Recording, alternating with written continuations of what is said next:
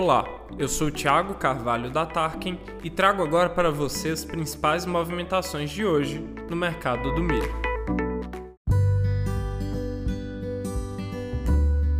No Mato Grosso do Sul, a produção dos grãos cultivados na segunda safra e dos cereais de inverno deve aumentar nas lavouras, conforme divulgado pela Conab durante o oitavo levantamento da safra 21-22.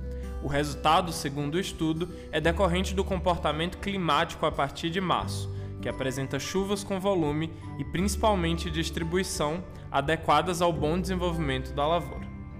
Com relação ao milho, a estimativa de produção do cultivo de segunda safra no estado apresenta um aumento de 2,4% em relação ao levantamento anterior, ultrapassando os 11 milhões de toneladas.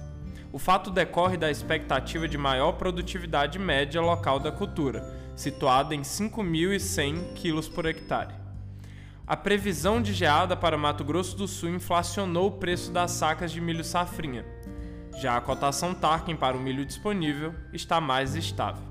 Nas regiões de Campo Grande e Chapadão do Sul, o preço está entre R$ 73 e 74 reais, e em Dourados, a 76 reais a saca.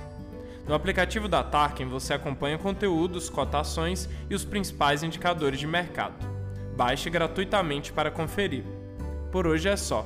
Continue com a gente para não perder as principais movimentações do mercado do milho na sua região.